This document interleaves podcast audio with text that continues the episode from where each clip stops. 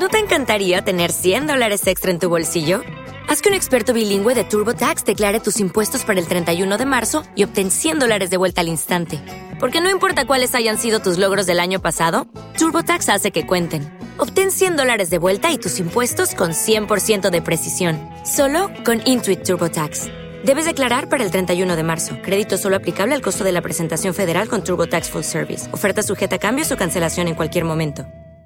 La historia de Annelies comenzó con extraños ruidos por la madrugada. Hablamos del año 1960, cuando en el convento, movimientos autónomos de los objetos, arañazos en las ya no se profesaba el culto que le diera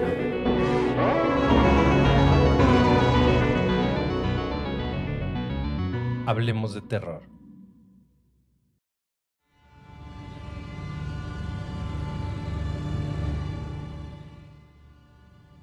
Hola terroríficos, ¿cómo están? Buenas noches, buenos días, buenas tardes, a la hora que nos escuchen. El día de hoy, continuamos con esta nueva sección del canal en la cual Antonio y yo debatimos sobre algún tema en particular.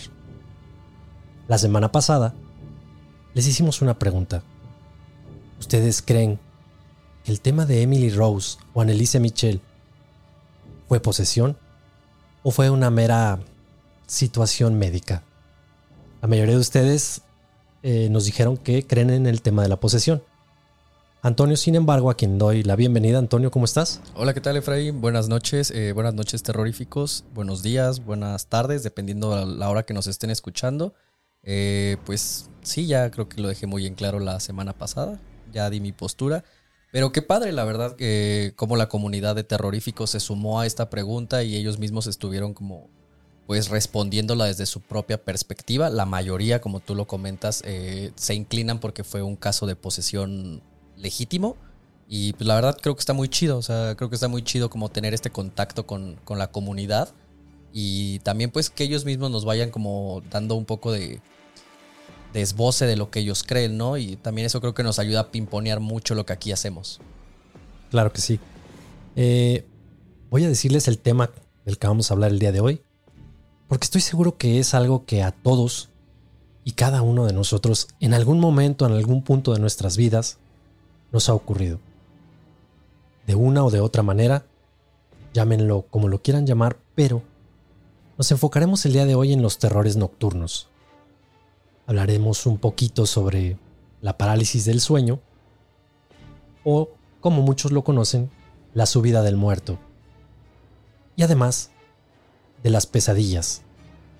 Todo aquello que nos da miedo cuando estamos soñando, que a veces no queremos irnos a la cama porque nos da miedo que esa noche se pueda repetir lo que la noche anterior nos pasó.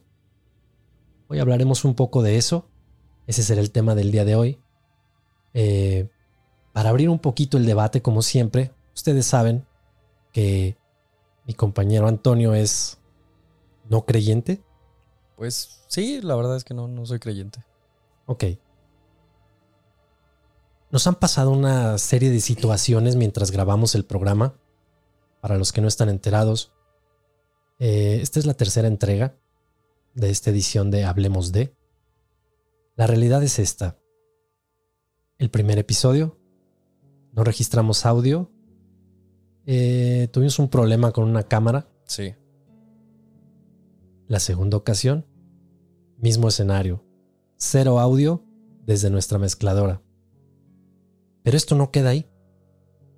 La semana pasada, cuando terminamos el episodio, Antonio se fue a su casa y a la mañana siguiente, cuando dialogamos un poco, resulta que tuvo una pequeña experiencia que yo quiero que él les comparta, si, si se puede, que les comparta lo que le pasó esa noche para después hacerle una pregunta más.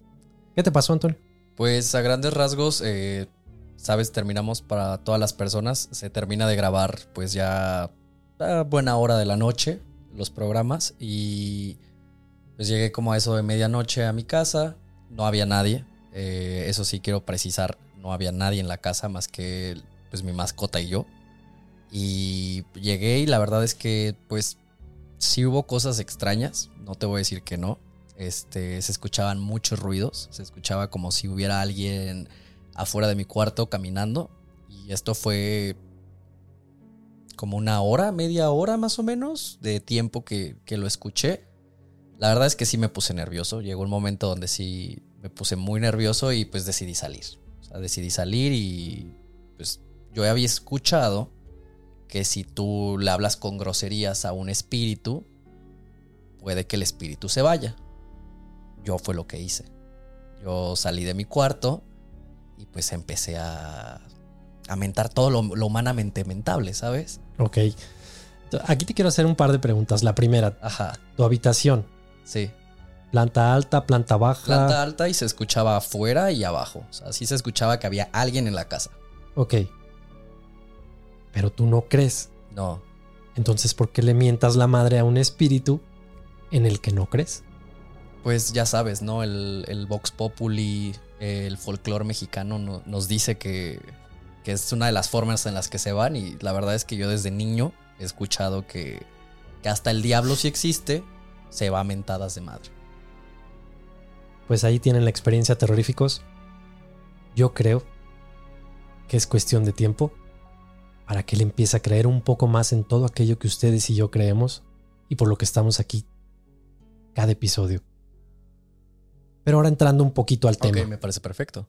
Vamos a entrar al tema y te pregunto, ¿has experimentado antes que una parálisis? ¿Has tenido alguna pesadilla? Sí, bastantes. De hecho, eh, yo ya te lo había comentado a ti en algún momento. Este, eso sí es algo que a mí me da mucho miedo. O sea, lo que tiene que ver con, con el mundo onírico es algo que a mí en lo personal me, pues, me mueve mucho este, los nervios. De, no recuerdo bien cuántos años tenía, pero más de 8, entre 8 y 10 años, yo empecé a tener una pesadilla recurrente donde esta pesadilla la tuve alrededor de 10 años, durante 10 años de mi vida aproximadamente. Este, y siempre era lo mismo, o sea, la tenía una vez al mes, cada dos meses, si mal me iba, dos veces al mes. Y era ya, o sea, me causaba problemas para dormir. Que era básicamente como en un desierto, yo iba caminando en un camino de terracería y primero me encontraba del lado derecho a un Cristo, un Cristo de tamaño real, eh, recién flagelado, con la corona de espinas. Este, ya sabes, esta como túnica que, utilizaban en, en esos tiempos. Y al yo ir caminando, volteo y veo que el Cristo me habla. En ningún momento es una sensación de, de paz o de bienestar o de alivio de calma. No, no, no, no, no. Todo lo contrario. O sea, yo durante estos sueños realmente eran muy traumáticos para mí de niño porque yo veía a este Cristo y veía cómo me hablaba. Luego yo seguía caminando, me lo volví a encontrar, pero ahora del lado izquierdo del camino, me volví a hablar. Y la tercera vez que lo encontraba era mientras yo cruzaba un puente de piedra y él salía de abajo y me intentaba jalar. Para esto ese puente pues era como de un arroyo y el arroyo estaba seco. Y siempre era igual, o sea, siempre fue el mismo sueño. De hecho yo llego a un punto donde ya sabía exactamente qué pasaba en qué momento del sueño, pero aún así me daba mucho miedo. O sea, miedo a grado de que pues a mí me daba miedo irme a dormir a veces. Y, y, uh, comentas que en tu sueño tú veías una especie, bueno, no una especie, veías a Cristo. Sí, Veías a Cristo. Pero este Cristo, lejos de darte paz, tranquilidad, de una sensación de, de amor, de fe, de esperanza o algo así, te daba miedo. Sí, miedo, repulsión, este... Pues sí, o sea, realmente hasta como ganas de vomitar del miedo. ¿Has sentido ese miedo que te dan ganas de vomitar? Muchas veces. Muchas No tanto vomitar, pero sí una que sensación te- de que que, te el estómago te, te apriete Te el amarra estómago. el estómago feo. Exactamente. Sí, así. Eso sí lo he sentido. Pero a ver. ¿Y estás seguro que era Cristo? Porque digo, lucía como tal, pero Sí. yo no creo que Cristo te diera esa, esa sensación si realmente fuera Cristo. ¿Estás Pues, de acuerdo? eh, totalmente de acuerdo. ¿Cuál es tu teoría? Mi teoría es eh, que fui un niño que acercaron mucho de más a la iglesia católica, a grado de que lo traumaron. Ok. Este, mi familia es muy católica. O sea, vengo de un seno familiar muy católico, a grado de que por temporadas de mi vida yo iba cada ocho días a misa. Eso no es mucho. Eso es lo normal. Eh, sí, lo normal para una familia actual, ¿no? Este, Pero sí, o sea, realmente mi, mi familia era muy católica. eh, mi papá hasta la fecha todos los días reza el rosario. Este, no se va a dormir si no reza su rosario.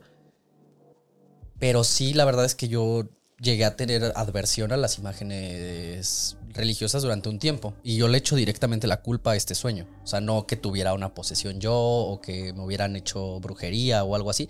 Que tal vez sí. O sea, ojo, porque pues sí, también mi familia tuvo como que cierto contacto con este tipo de, de, de prácticas. Yo siento que, que pues sí fue una mezcla entre que la verdad las imágenes religiosas son muy grotescas. Para un niño creo que es muy impactante visualmente a veces ver a Cristos que están recién flagelados. Eso y pues que veía muchas películas de terror. No sé por qué sinceramente siempre me ha dado mucho miedo el como como esta estética católica. La estética católica creo que es muy creo que no no debería de ser como tan tan gráfica. Creo que es muy gráfica. Ok. Entonces, a ver, bueno. Digo, me queda claro que a lo mejor lo tuyo tiene mucho que ver con el tema de que te metieron tanto a la iglesia de niño, por lo que tú Sí. dices que es mucho, que generaste un tipo de aversión a lo mismo. Y alguna manera de que tu cuerpo haya dicho ya era a través de tus sueños. Es, Probablemente. es esto algo más o menos lo que Sí, sí, sí, a sí, lo sí, que te refieres. Definitivamente. Sí, sí, sí. Yo creo, esta es, esta es mi opinión solamente, yo creo que las pesadillas van a veces un poco más allá de eso. Creo que son el reflejo también de cómo nos sentimos, aparte de eso. O sea, aparte Sí, de nosotros mismos. Aparte de nosotros, el entorno y las energías. ¿Sabes? Eh, yo he tenido muchas experiencias, vamos a decirlo, en las cuales mi sueño se ve afectado. Ok, ¿como cuál? como sombras dentro de la habitación. Caso así para pronto. Anoche. Anoche no me podía dormir. Por ahí me dice. Me dice mi esposa, oye, ¿sabes qué? Es que hay alguien ahí. Estoy viendo a alguien. El niño estaba llorando además. Entonces, ¿qué es lo que hago? Enciende una luz. No, es que no, es que ahí hay alguien, ahí hay alguien. Ya me pongo a, a rezar un poco tal vez. Y yo me quedé bien dormido, ya después no supe si se fue o no se fue lo que ellos sentían, pero yo no, yo no sentía nada, pero sin embargo, en el sueño, sí, sí me di cuenta que fue, digamos, pesadillas. Sí, sí, sí. Sí, o sea, no recuerdo exactamente bien qué fue lo que soñé anoche en particular, o sea, es- pero recuerdo que estaba muy agitado al despertar. Recuerdo que desperté sudando, desperté preocupado inclusive. Y quiero pensar que todo tiene que ver un poco como lo que te digo, las energías que nos rodean. Te condicionan, de cierta manera.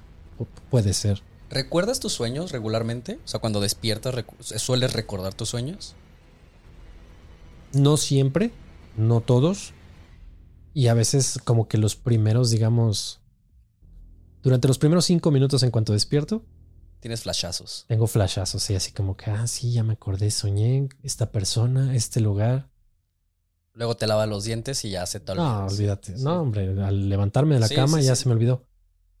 Lo que sí es que tengo sueños muy raros, muy, muy raros. O Como- sea, no, no puedo soñar yo manejando un coche en una carretera normal. Por lo general, no sé, si voy manejando, vamos a suponer que en mi sueño voy manejando. Eh, voy avanzando, carretera normal. De pronto en, en lo que muevo la cabeza o algo, en- vuelvo, a ver y estoy en otro lugar. Y tal vez ya no manejando. Estoy adentro de una, de una alberca. sí. De pronto como que doy un pestañeo y estoy en otro lugar, en otra situación, pero casi siempre con la misma gente. Eso sí me pasa que siempre es como Sueñas con las mismas con las personas. mismas personas. eh, o sea, no todos mis sueños, sino en ese sueño en particular, o sea, en cada sueño, vamos a suponer que esta noche sueño mi papá y mi mamá. Sueño con mi papá y mi mamá en En varios escenarios. muchos escenarios, pero escenarios, no diría yo fantasiosos, pero sí rasgando la utopía, ¿sabes? Como cosas muy extrañas. Ok, sí, sí, sí, sí, sí. Muy oníricas. Desafía, desafiando las leyes de la gravedad sobre todo. Eso me pasa mucho. Ok, ¿sueles volar cuando...? Mucho, Sí. mucho. Pero ¿er- ¿eres consciente? Bueno, ya que estamos hablando de esto, eh, cuando sueñas eres consciente. ¿Has tenido alguna experiencia que pudieras decir, tuve un sueño lúcido? Ay, no lo recuerdo en este momento, pero estoy casi seguro que, que he tenido. Donde fuiste 100% consciente de que estabas soñando y lo trabajaste a voluntad. Últimamente no. Pero de niño me pasaba mucho. O sea, yo sé, yo te puedo decir que soñaba. No sé, a lo mejor. A lo mejor hoy soñé con que. Perdón, anoche soñé con que iba a Disney. Ajá. La siguiente noche, antes de irme a la cama, yo programaba. Quiero seguir en Disney. Quiero seguir en Disney. Y eso soñaba. Y soñaba la continuación de donde me había quedado. Pero eras, o sea, pero tú podías. Estaba consciente de que, Ajá. ah, esto es un sueño. Entonces puedo hacer esto. Puedo volar. Sí, sí, sí. Estaba en Disney, pero podía volar. ¿Qué es lo más extraño que has hecho en un sueño siendo consciente? Ay, ahí me agarraste en curva y digo, no sé si, si sea.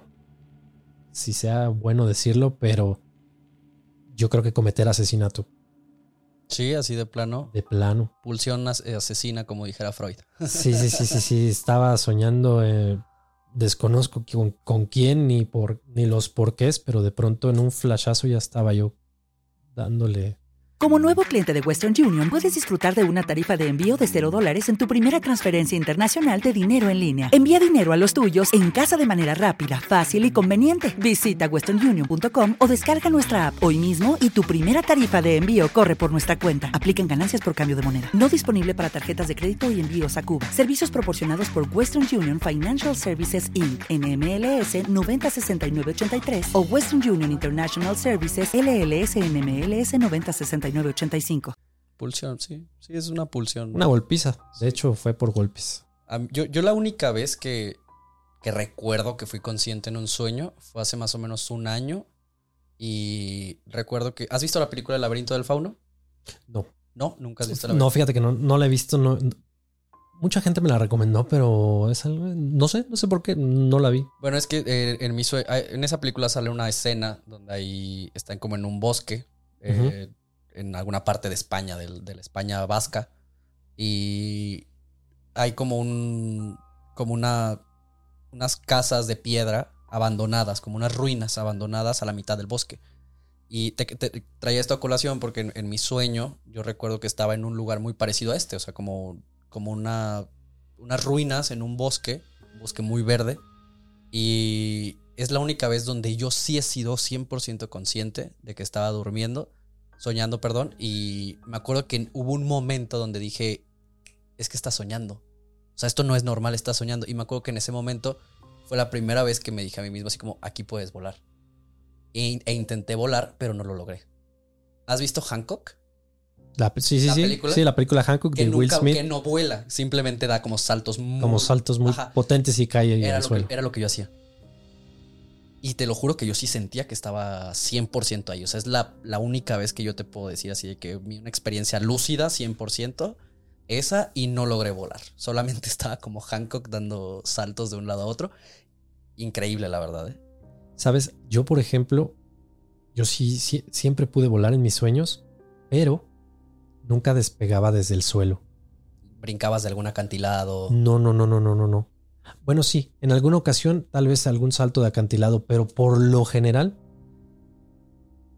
haz de cuenta que, no sé, hay, hay un edificio Ajá. y quiero volar para pasarlo. Lo siguiente que se me viene a la, a la mente, lo siguiente que ves en mi sueño, soy yo deslizándome por un barandal, bajando una escalera y al final del barandal, Fum. el, des- Arriba. el despegue. Siempre así era como volaba en un barandal. Pero bueno, a ver, va- vamos a dejar de, de hablar un poquito de eso y vámonos un poquito más a... A la pesadilla. a- a Terror lo- nocturno. Exactamente. Ok. a algo que sí da más miedo. Es muy común o es muy usual que de pronto empiezas a, a soñar. Sí. Tienes una pesadilla, te despiertas asustado, sudando, preocupado, respirando muy fuerte o algo por el estilo. Y de inmediato, ¿qué es lo que pasa? Es la hora. Por lo general, no todo el mundo, pero muchos volteamos a ver la hora, ya sea en el teléfono, en el reloj, en el... Sí, para ver cuánto te falta para dormir al menos. Exactamente. ¿Y qué crees? Que regularmente son pasadas las 3 de la mañana. Sí, sí, me ha Por lo general. veces. Obviamente hay una razón de esto, una razón que desde tu punto de vista a lo mejor es ilógica. Pero tú sabes el por qué se determina, denomina a las 3 de la mañana este, como una hora, digamos, mala. Porque se supone que es el contrario a la hora que muere Jesucristo, ¿no? Jesucristo muere a las 3 de la tarde.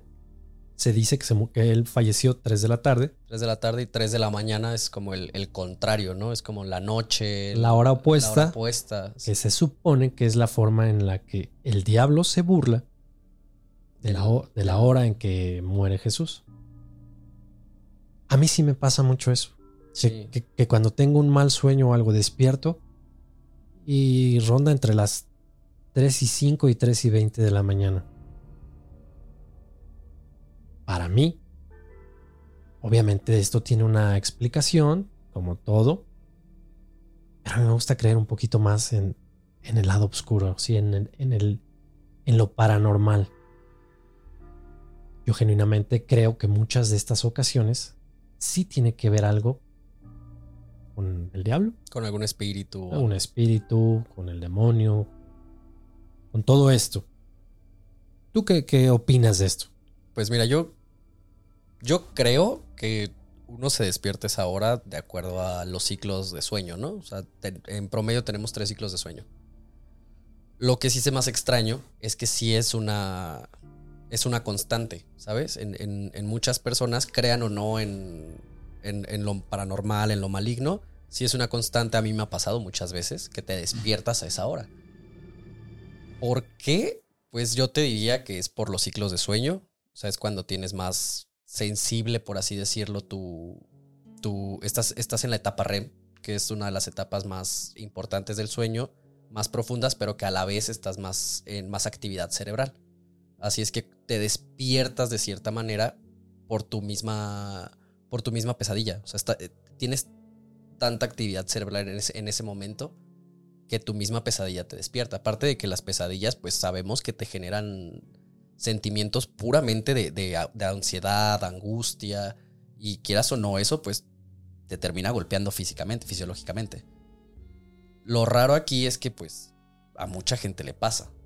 Te digo, creas o no, y pues, ya sabes, le dicen hasta la hora del, del perro, porque hasta el perro está dormido entre 3 y 5 de la mañana. O sea, no hay nada, no hay como como nada que hacer esa hora. Es extraño, porque también te despiertas y te despiertas muchas veces con la sensación de que alguien te está viendo o algo te está viendo.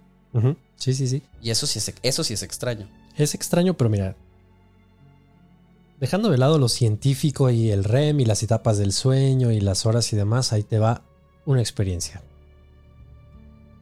Espero no meterme en problemas por contar esta, pero esta me pasó a mí. Yo estaba teniendo un sueño. Algo extraño. Me veía en un centro comercial de aquí de... De, la ciudad de Morelia. Estamos en Morelia, Morelia, Michoacán, en México. Yo estaba en un centro comercial. Iba, no me acuerdo si con toda mi familia, pero al menos iba mi bebé conmigo. En mi sueño, en el centro comercial estábamos en el tercer nivel, cercano a los barandales. En estos barandales, eh, que son de cristal, de pronto una persona se acercaba tomaba a mi niño y lo aventaba. Hasta ahí es solamente un sueño, un mal sueño. Normal de... un mal padre. sueño, tal vez a lo mejor no una pesadilla, pero no sé si eso no cuenta, pero bueno, no paranormal, ¿verdad? Un extraño llega y Sí. lanza a tu hijo al vacío. Pero aquí viene la parte más extraña. En el sueño, cuando el niño Cae. vuela por el aire, al mismo tiempo hay como dos escenarios. Uno en el que me quedo trabado y no veo el final, no veo cuando cae. Y otro en el que en cuanto él sale, yo me aviento. Me aviento y lo agarro en el aire, Y caes tú con. caigo yo. Hasta ese momento sigue siendo un extraño sueño. Ahora sí vamos a lo paranormal. Al caer, no sé si al caer yo o cuando dejo de ver al niño cayendo, grito horrible. O sea, un grito desesperado así, de hecho con una maldición. O De sea, angustia, sí. Sí, pero grito así de no mal. Sí, una grosería. Sigue siendo un sueño, ¿no? ¿Pero qué crees? Que cuando pasó ese grito, despierto, porque grité realmente, Sí, sí, sí. no solo grité en el sueño, grité en la cama dormido. Y al momento en que grito, el niño está sale al piso. O sea, yo grité en el momento en que el niño extrañamente Cayó. de la cama voló. Voló y no digo cayó porque un niño dormido se puede rodar y caer abajo. Sí. No. Voló Como si lo hubieran aventado. como si lo hubieran aventado. Explícame eso. El niño tenía ganas de. ¿De volar? Este. La verdad es que sí, o sea, ahí está muy raro. Creo que al final de cuentas tu sueño, pues, responde al, al sueño de. a la pesadilla de cualquier padre. O sea, el, el proteger a su hijo. El, creo que es el temor más grande de un padre que le pase algo a su hijo. Hasta ahí creo que, pues, es un sueño normal. Lo raro sí es que, pues, ¿qué pasa con el niño? ¿Por qué se cae, no? O sea, ¿por qué despierta y se cae? No, no despertó. O sea, literal, lo, como si lo hubieran jalado. Ajá. Sí, sí, sí, él no despertó. De hecho, de pronto, pues empezó a llorar, pero él no estaba despierto. ¿Qué opinas tú? Obviamente, yo me voy al tema paranormal. Eso ¿Pero era qué crees que haya sido? ¿Un incubus? brujería. ¿Brujería? Yo creo que algún tema de brujería, no sé, alguien que quiera hacerle daño a mi familia o a mí, directamente me quiere hacer daño a mí y lo hace a través de la gente que, que quiero. Sí, sí, sí. No se me ocurre, no se me ocurre mucho y realmente es algo que ya había olvidado. No tiene mucho que sucedió, relativamente hace poco, pero es algo como que había olvidado. Pero hoy que estábamos, que íbamos a hablar de este tema, me acordé hace nada, me acordé de eso. Eh, para mí hay cosas muy extrañas cuando dormimos. Si bien tenemos el tema de las pesadillas, existe la, la, la maravillosa hora 3 de la mañana relacionada, no por nada en todas las películas, no por nada, todas las películas siempre la hora del terror máximo, eh, la noche, 3 y 15 de la mañana, 3 y 10, 3 y 5, 3 y 4, terror en Amityville, 3, 14, Algo así en, en el conjuro son las 3.11. Ah, exactamente. Entonces, estas películas no las hacen nada más porque sí. Al, ay, sí, vamos a inventarnos esa hora. No, no, no. Ahí hay toda una investigación detrás de sí. Claro, hay alguna parte fantasiosa, debe haberla. Al final de cuentas es un blockbuster, Sí, sí, sí. pero, pero por algo está. Entonces aquí yo quiero que hablemos ya no tanto de las pesadillas. Ya me compartiste una pesadilla. Te compartí mis sueños extraños. Me gustaría que los, que los que nos están escuchando, viendo en YouTube o escuchando ya sea Spotify, Spreaker, Apple Podcast, cualquier plataforma de podcast, que dejen en los comentarios cuál ha sido su peor pesadilla. ¿Y por qué también? ¿Qué les hizo sentir? Porque eso es muy importante. O sea, hay pesadillas que pueden ser muy choqueantes, pero creo que no tienen el mismo terror que puede infundir una pesadilla tal vez más sencilla hacia nosotros. O sea, hay pesadillas que yo creo que...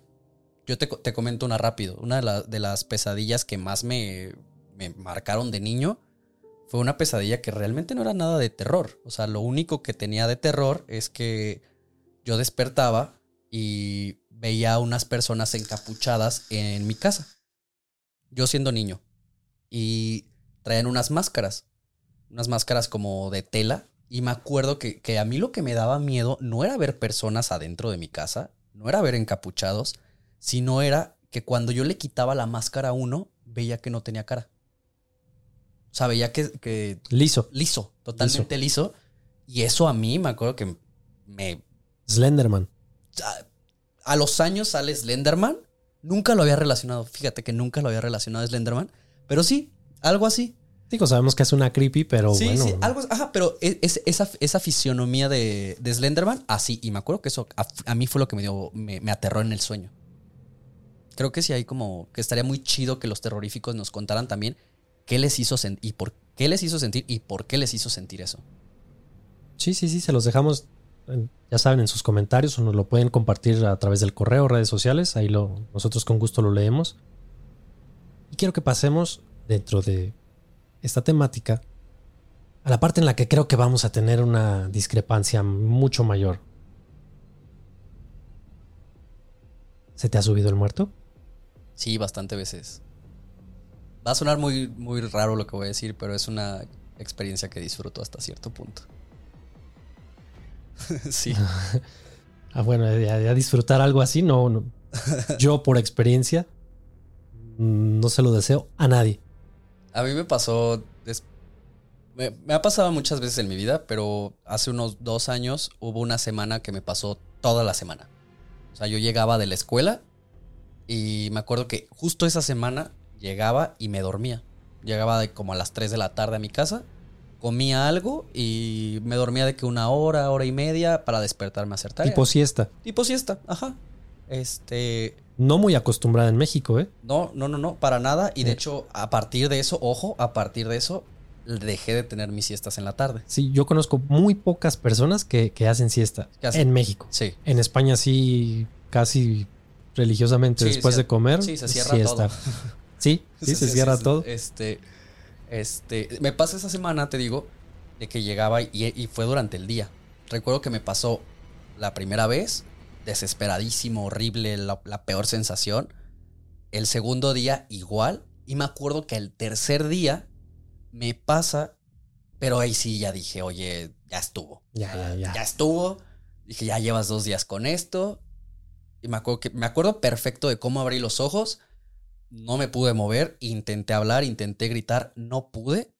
Y me acuerdo perfecto que me dije a mí mismo, empieza a respirar. A mí me gusta hacer mucho yoga. Y, Ok.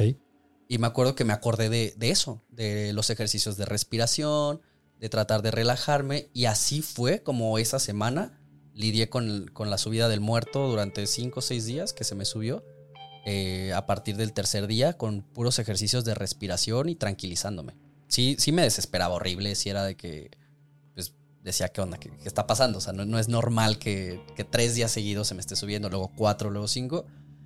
Pero sí, de cierta manera aprendí a convivir con ello. O sea, como que también dije, oye, pues si te me vas a estar subiendo, pues también tenemos que llegar a un acuerdo, carnal, ¿sabes? O sea, no, no, no me puedes estar jodiendo todos los días la vida. Ok, ¿notas algo? Acabas de hablar de tu experiencia Sí. y en ningún momento negaste que se te ha subido al muerto.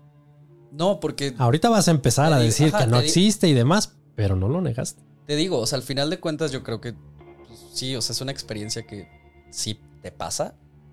Yo sí creo que es parálisis del sueño, porque, o sea, desde mi punto de vista, pues, te lo digo, pude controlar esas parálisis durante esa semana. Para los que no conocen exactamente el término o, o digamos la, la explicación científica conlleva. de lo que conlleva la parálisis del sueño, ¿nos Claro. puedes ampliar un poquito Claro, más? eh, la parálisis del sueño es básicamente cuando, cuando nosotros soñamos, este, estamos en una fase que se llama la fase REM del sueño, que es la fase más profunda y con más actividad cerebral. Cuando estamos en esa fase, nuestro cerebro y nuestros ojos están a mil por hora. De hecho, si te abrieran el párpado, podrían ver tu ojo bailando de un lado a otro. Este, y lo que pasa es que tu cerebro manda la señal de despertarse pero no la manda tu cuerpo. O sea, tú en teoría físicamente sigues dormido, pero tu cerebro ya está despierto. Y es por eso que, que no te puedes mover, que intentas gritar, que intentas este, patalear y demás, y no puedes, porque al final de cuentas científicamente hablando, tu cuerpo sigue dormido, pero tu cerebro ya está en actividad. En una actividad bruta, o sea, brutal. En teoría no te, no te deberías de despertar en ese momento. O sea, lo que me estás diciendo es que esta máquina, Es un glitch. esta máquina de ingeniería que roza la perfección, Sí. quitando las enfermedades que nosotros mismos hemos empezado a, A poner nuestro estilo de vida. a poner en nuestro estilo de vida, me está diciendo que el cuerpo humano, que es una gran máquina, falla todas las noches. Bueno, no todas. En ocasiones falla. Sí, sí, totalmente. Y más si tienes predisposiciones eh, genéticas o, por ejemplo, te, te puedes, te puedes de cierta manera condicionar tú mismo a tener pesadillas o tener parálisis del sueño si haces cosas como cenar muy pesado, eh, tener abuso de sustancias nocivas para la salud. También el, si tienes alguna adicción y la cortas de raíz, puede que, que te lo generes. Este, hay varias como condicionamientos. El, el hacer ejercicio hasta el agotamiento también puede generarte este tipo de, de, de casos. Ok, aquí permíteme Sí, claro. discrepar. Ahora te voy a contar mi experiencia. Ajá. Eh, esto es cuando, cuando yo era más niño. Más. cuando era niño. Cuando yo era adolescente, más bien, no era niño, era adolescente.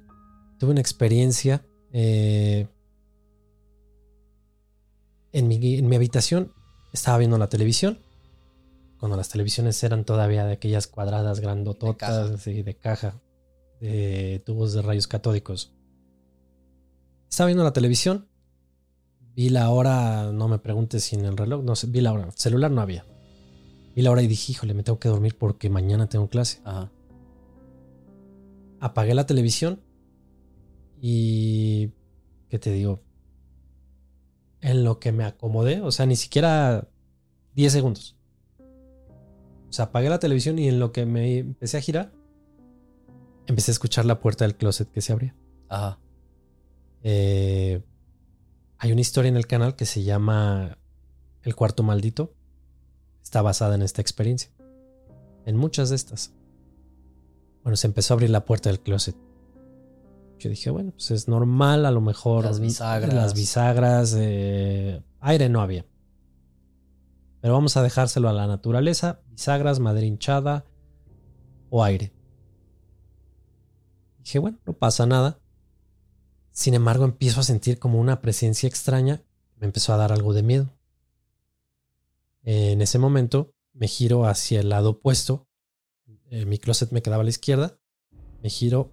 Acaba de mencionar que en la cama contigua estaba mi hermano.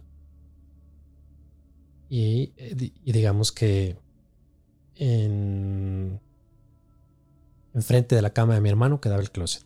¿Ok? Este me giro hacia la derecha. ¿Qué necesidad tengo de, de sentir? Estarlo viendo. De sentir, Sí. porque se sentía algo raro.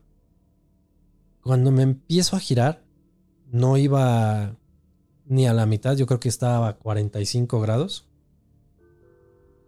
Cuando claramente sentí, sentí como la cama se sintió Como si alguien se sentara. mm, no sentado, sino más bien al pie de la misma sentí como que se empezó a sumir. Pero no se sentía como cuando se siente una persona. Como si subiera las rodillas. Ándale, más bien como si subiera las rodillas. Y eso ya se me hizo raro. Ajá. Dije, ah, espérame, espérame, espérame. Y empezó a subir, a subir, a acercarse, acercarse, acercarse. Sentí que me presionaron el cuerpo, no, el- no te diría el pecho porque estaba un poquito de lado, pero sentí que me presionaron contra la cama. Y sí me pasó lo típico de la parálisis del sueño. No, no podía gritar, no me podía mover. Estaba 100% consciente. No le podía hablar a mi hermano. Empecé a sentir como, como si una presencia se me acercara a la cara. Y de pronto escuché un gruñido cerca del oído. De perro. No. De perro gigante rabioso, eh, Casi lobo. por decir como lobo, pero no nada más fue como el gruñido, sino como gruñido mezclado con balbuceo. Como con una voz gutural. Como si... a- sí, sí, sí, sí, sí. Ni quisiera tratar de repetirlo porque no... Ni, ni me saldría ni, ni podría dormir. Pero sentí aquí, pegado al oído.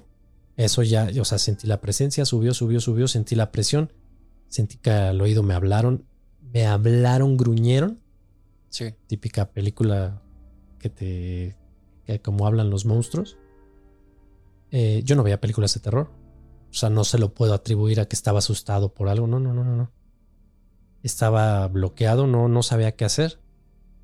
Esto pasó, no sé, creo, no estoy exactamente seguro, pero yo entraba a la escuela a 7, 7, 7 y media de la mañana, algo por el estilo. Y me fui a dormir como a las 3 de la mañana.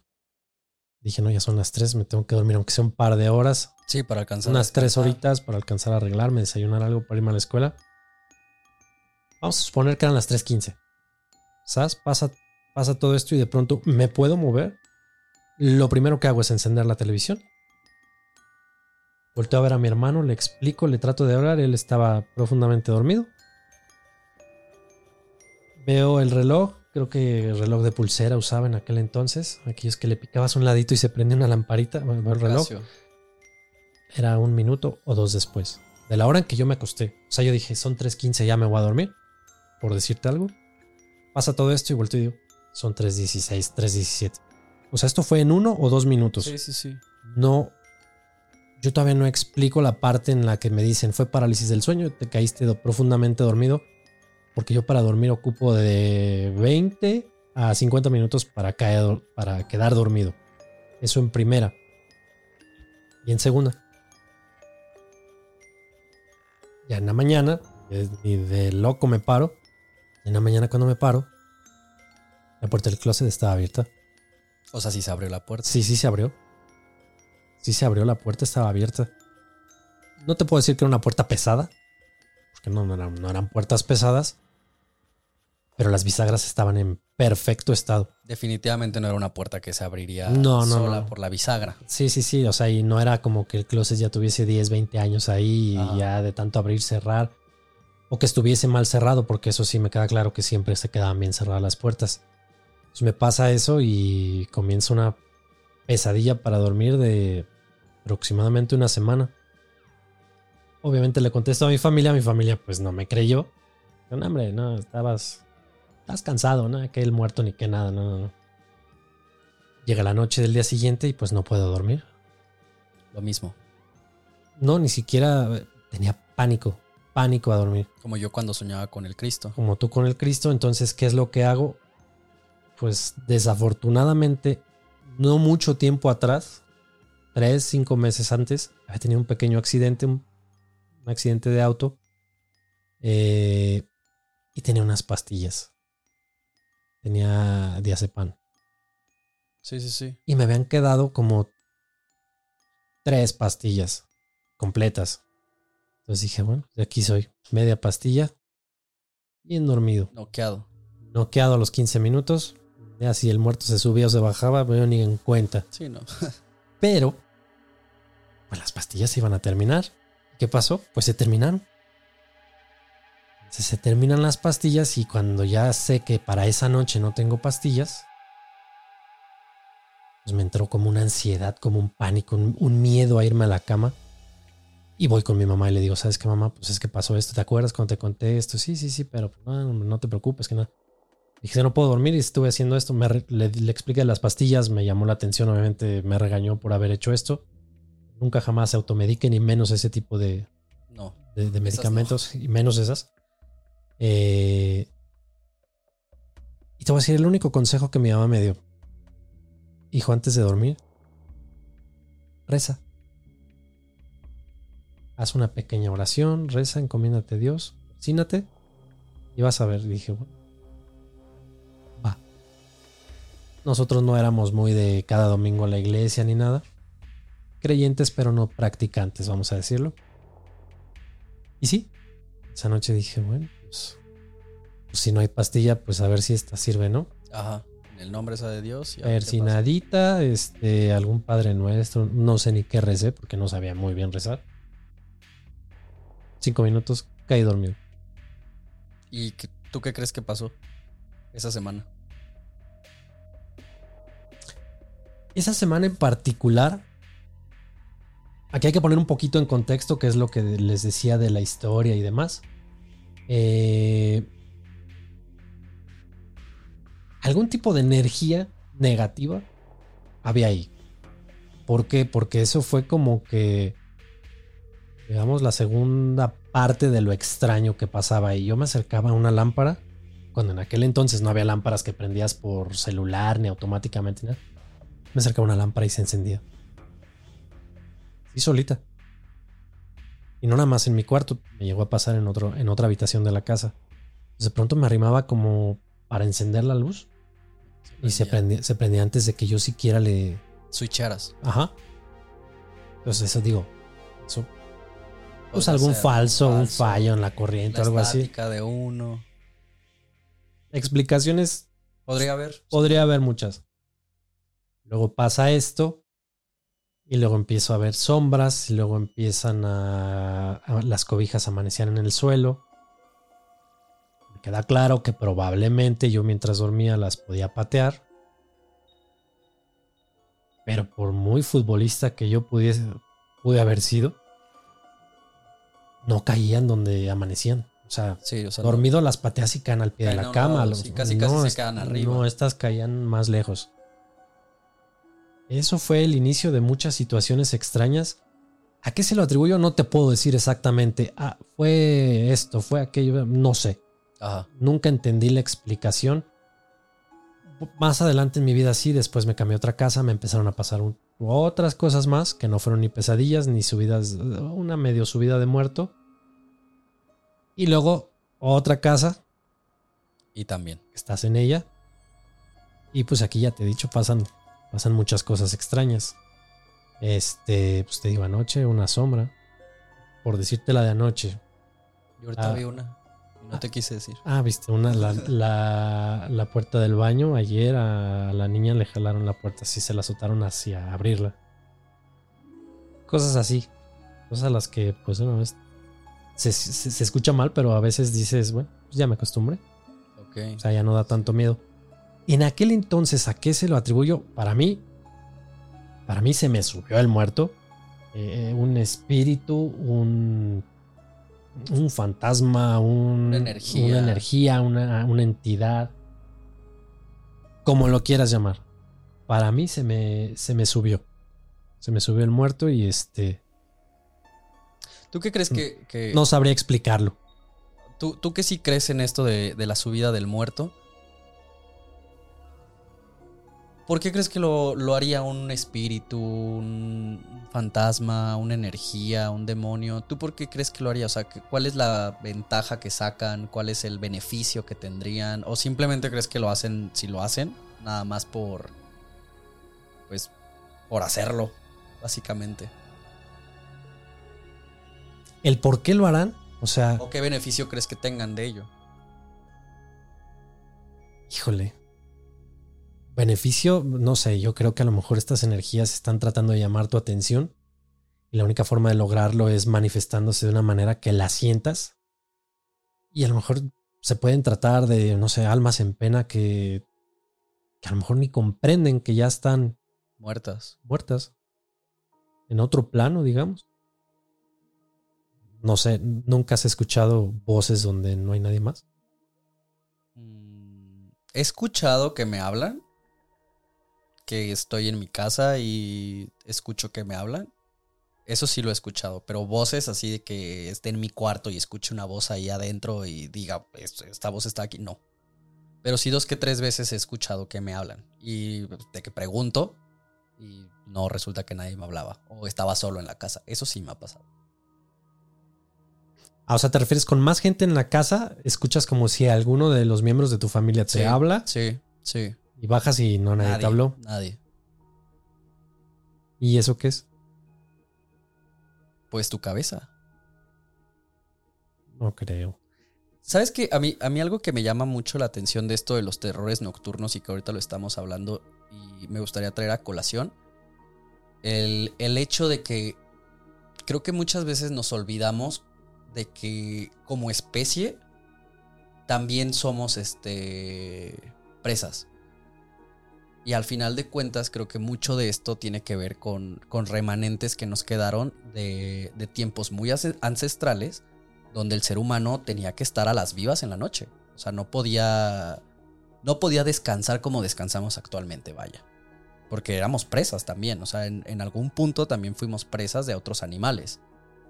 Y es- eso, eso creo que, me- que, que- que también podría como de cierta manera explicar un poco de lo de los terrores nocturnos y de esto de las 3 a.m. O sea, ¿tú crees que esto viene del AD en el ADN humano? Sí, sí. O sea, el genoma de pronto se quedó algo trabado en la cual a las 3 de la mañana le va a dar miedo a mucha gente. Sí.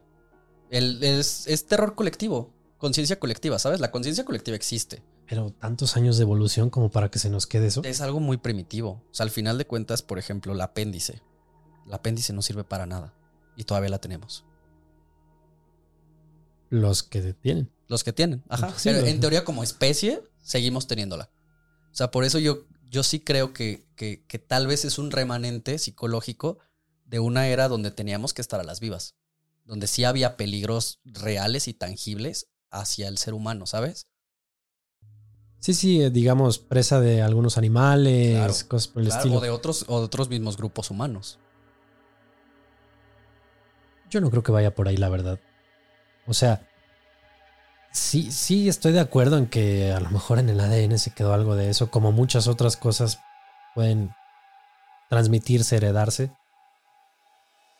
Pero hablar de un terror, un miedo nocturno, un terror nocturno, que ya viene en el ADN de nosotros por el miedo que tenían nuestros ancestros, ¿Por qué le tienes miedo a la oscuridad? O bueno, ¿por qué las personas le tienen miedo a la oscuridad? Es el miedo más primogénito. Mira, el miedo a la oscuridad, yo creo, yo no le tengo miedo a la oscuridad. Pero yo creo que en principio es porque no puedes ver lo que te va a pasar. Exacto, porque le tienes miedo a lo desconocido. Realmente no le tienes miedo a la oscuridad. Realmente le tienes miedo a lo que hay en la oscuridad que no ves.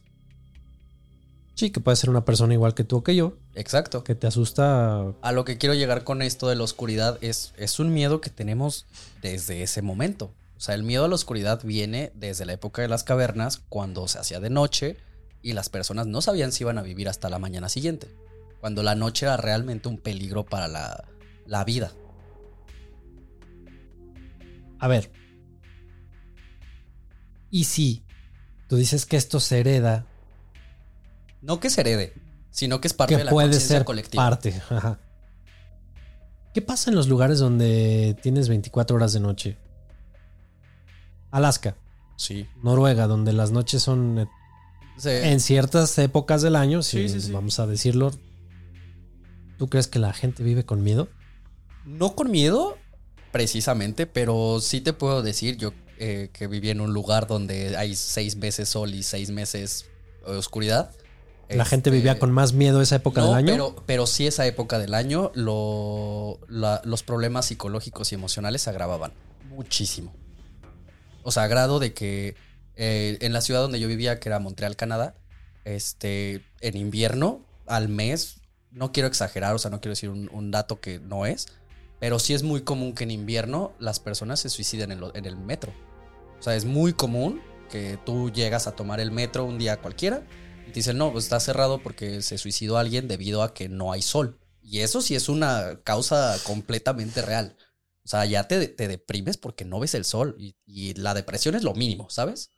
Sí, sí, pero aquí ya estás hablando de una depresión. Sí, pero, no de un terror, no, de un pero- miedo, no de que se te subió el muerto, no de que tuviste pesadillas. pero es a lo que voy. O No sea, de al que- final de cuentas, quieras o no, sí te condiciona. Y te puede condicionar psicológica y emocionalmente a grado de que te puede dar terror noctámbulo, o sea, cañón. A ver, aquí hay una, aquí hay una cosa que, que no hemos tocado al 100%. ¿Por qué normalmente la mayoría de fenómenos paranormales están asociados con la noche, pero nadie habla de los que pasan en el día? Porque en el día también pasan y pasan muchas cosas. Yo un día escuché o leí, no recuerdo la verdad muy bien dónde, que justamente esto, que en el día pasan muchas veces la misma cantidad de eventos paranormales, pero como es día, no estás como susceptible a, verlos o no te da el mismo temor, ¿sabes? Ok. Porque como no, no estás como, por ejemplo, en la noche, que estás en tu cuarto, ya está todo oscuro, ya está todo silencioso, tus, tus sentidos se agudizan, claramente. En cambio, en el día no. Puede que en el día lo que, lo que yo había leído era que te daban el ejemplo de un fantasma. Que Pasa tú- desapercibido. exacto, que tú puedes ir en la calle caminando en el día, ves a alguien y dices, oye, pues es una persona, hasta te puede saludar y tú no eres consciente de que tal vez estás viendo una manifestación paranormal. Porque pasa desapercibido, o sea, tú, eh, alguien más, es de día. O sea, tú definitivamente crees que la oscuridad está asociada con el miedo Sí. y con lo paranormal. Que me encanta que no, ya, no- ya no niegas lo paranormal. Pues es que lo paranormal no lo puedes negar per se porque pues al final de cuentas no es algo eh, epistemológicamente probable, o sea, tangible. Pero sí, o sea, yo sí creo que hay... Yo creo que eh, las personas ven más cosas paranormales en la noche porque están más susceptibles a ello. Por el hecho de que es noche. Yo sé que algún día te voy a convencer y más si sigues teniendo experiencias como la que te pasó la semana pasada. Eh, me encantaría tener más experiencias y más, más directas también. Dile a tus amigos este, fantasmas que... que Ya, ya lo saben, terroríficos.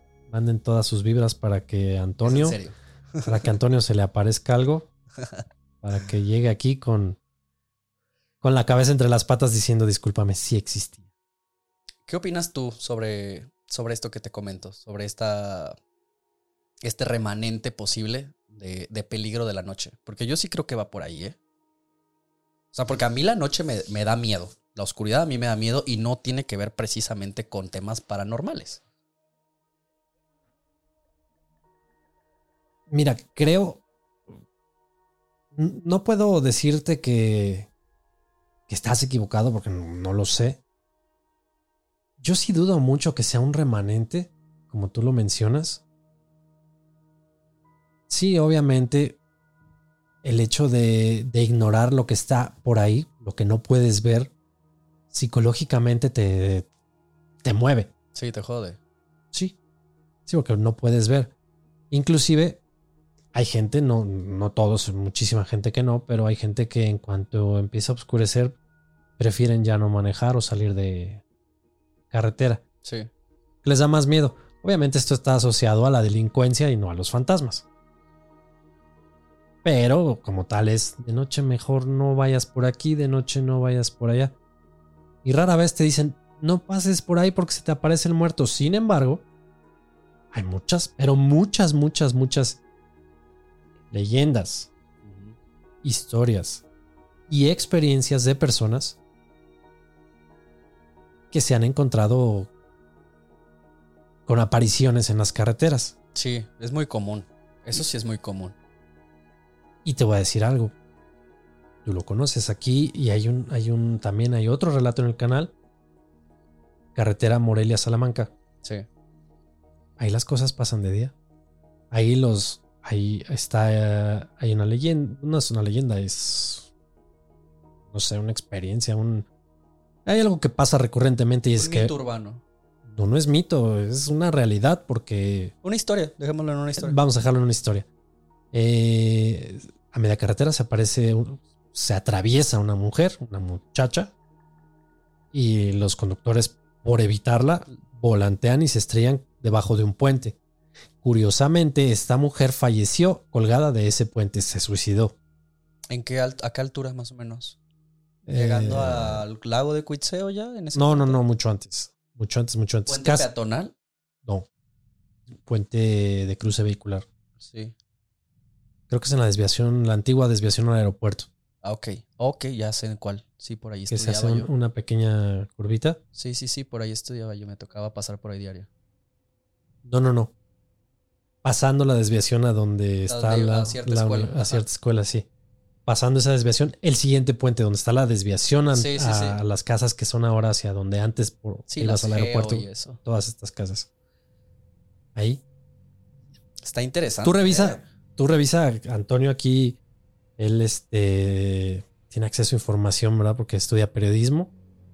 Sí, puedo checar los. los- Revisa las estadísticas y, y no nada más las estadísticas. Revisa las declaraciones de los, de los siniestrados, vamos a decirlo así. Sí, sí, sí. Y vas a ver que por estadística ese, ese pedazo del camino tiene muchos más accidentes que muchos otros tramos de, de la, de la carretera o de la misma ciudad. Y si revisas el Vox Populi dentro de las mm, ¿cómo se dice? Este, eh, de los testigos y de cosas van a decirte que el conductor dijo, si es que, so- si es que sobrevivió, o la persona que, sobrevivió, que se bajó, que no iba conduciendo, o viceversa, a veces el que fallece no es el conductor, sino el que... El, copiloto. copiloto. Y vas a ver, te vas a encontrar, es más, te lo vamos a dejar de tarea para que para la siguiente semana, si encontraste Sí, algo, sí, no, sí, lo, no lo compartas. Claro. Fíjate que una historia parecida a esa sucede del otro lado de Morelia, en la salida a Quiroga. De... ¿Ubicas dónde está el banco de tierra? Sí, sí, sí, en una curva... Ajá. Antes de. Sí, eh, bueno. Pasando. por ahí hay muchos accidentes. Es a lo que voy. Ahí yo, te, yo de niño tenía un libro, porque siempre, por, por más que no, no creo en lo paranormal, siempre ha sido un tema que me ha llamado mucho la atención. Y recuerdo que de niño compré en el centro un, un librito de estos de leyendas de Morelia. Ujú. Este, y me acuerdo que ahí venía una leyenda de que pasando ese banco de, de arena, yendo de Morelia a Quiroga, este, empiezan luego, luego las curvas. Y hacia la derecha está Capula. Sí. Bueno, pues en las curvas pasando Capula, se supone que ahí hay como tres curvas donde hay muchísimos accidentes y esto tiene que ver directamente no con una persona que se accidentó ahí, sino con... Ya esto es paranormal así 100% y es que según esto ahí se aparece, pues mucha gente dice el diablo, otra gente le dice Lucifer, demás, ¿no? La leyenda dice que, que si tú vas o vienes a cierta hora ya de la madrugada, ¿Tres de la mañana? no, ni- no es que ni siquiera dicen que es a las 3 de la mañana. O sea, dicen que es en la madrugada. Ok. Eh, puede pasar este a la hora que sea. Eh, ves a una, a una mujer también, pero esta te hace la señal Te que pide ride, de que quiera aventón. Dicen que si la subes, vas a tener el accidente sí o sí. Que porque llega un punto donde ella se baja después de que la levantas, te dice, oye, aquí me bajo, aquí está mi casa. Para esto ahí es donde dicen toda la gente que se sacan de onda, porque es un lugar a la mitad de la nada donde no hay casas. Y que les dice así que no, aquí, aquí yo bajo. Se baja ahí y que pasa por enfrente de- del cofre, de las luces. Y es ahí donde según esto las personas se dan cuenta de que no es una mujer, que es el diablo, porque trae una pata de, de cabra. Y va renqueando. Ok, ok. Y es ahí donde dicen que cuando lo ven, todos salen disparados a llegar a Morelia Y se y se accidentan. accidentan. Yo, yo creo que. Las carreteras son muy interesantes. Creo que inclusive podríamos tener un, un- un episodio completo sobre historias de carreteras. Sí, sí, sí, estaría, estaría muy, Estaría muy bien. chido, la verdad. Sí, yo, yo eso sí te quería decir. ¿Quién en su sano juicio en la madrugada sube una mujer que está parada a medio de la carretera? Y luego con... No, no, no, no. Eso hace 20 años pasaba. Ahorita ya no. Voy a dar un, un nada más un pre de una de carreteras. De allá de por tu tierra. Eh, en el tramo y aquí la, la placita. Sí. Por ahí en una hay una parte donde a los camioneros, a varios traileros, si hay algún trailero de la que pase seguido por la región de la costa michoacana, por favor que me desmienta o que nos mande su historia. Yo por ahí ya tengo una que nos mandaron, ya la, la narré hace tiempo. Pero ahí lo que pasa es que a los camioneros, ellos van en la carretera y de pronto voltean y ya traen a la mujer arriba. Una mujer. ¿Sabes a quién le pasó algo por ahí? Sí, sí, sí. De hecho, fue. Esa es la historia que conté. Es de. del perro. Ah, no, no, no, no. ¿No? Bueno, este... Va- vamos a guardarla para esa cuando hable- Sí, de las historias de, de carretera. Vamos a guardarla para las historias de carreteras. Yo creo que vamos a irnos despidiendo mejor. Perfecto. Este. Yo creo que no hay que sacar conclusiones. El día de hoy ganó el miedo. El muerto existe y se te sube. Segurito. Aunque hay quien dice de la parálisis del sueño, claro, es una teoría 100% probada, científica, validada. Pero somos amantes de lo paranormal. Hay que tener bien amueblada la cabeza también terroríficos. Sí, sí, sí. Entonces, vamos a hacer algo. Para la siguiente entrega, vamos a hablar sobre terror en las carreteras. Y que nos manden sus historias, ¿no? Mándenos, tenemos, tienen algunos días para mandarnos sus historias. Este, lo pueden hacer al correo tuhistoria arroba hablemosdeterror.com. Lo pueden mandar por DM en Instagram. En Instagram estamos como Terror Podcast. Lo pueden mandar por inbox en Facebook. Facebook búsquenos como Hablemos de Terror. Este, esas son las formas más fáciles de, de mandarnos su, su experiencia, su relato, su anécdota. O si nos están escuchando en cualquier plataforma de podcast, bueno, ya les dijimos cómo nos contacten. Y en YouTube lo pueden hacer también dejándolo en los comentarios. Sí. No se olviden que si les gusta nuestro contenido nos ayudaría muchísimo que le dieran un like y que compartieran todo lo que ven aquí. Eh, algo que quieras compartir, algo que quieras explicar, paranormal, Pues despedirte nada. con una pesadilla. Eh, nada, la verdad que decirles que, que le pongan atención a sus sueños, independientemente de que si creen que son algo más allá de lo paranormal o no. Creo que sí es muy importante ponerle atención a los sueños. Y pues nada, eh, me gustaría despedirme diciendo que yo creo que lo más terrorífico a lo que uno se puede enfrentar en este mundo es a nuestra propia cabeza. Creo que ahí es donde tenemos los demonios de verdad y muchas veces creo que pueden ser hasta más, más peligrosos y más de miedo que, que demonios de cuernos y rojos, ¿sabes? Ok. Gracias por seguir validando a los demonios. Eh, yo creo que con esto nos despedimos el día de hoy. Les agradecemos mucho que, que sigan nuestro, nuestro contenido. Eh, por el día de hoy es todo. Me despido. Esto fue Hablemos de Terror. Que descansen. Hasta la próxima.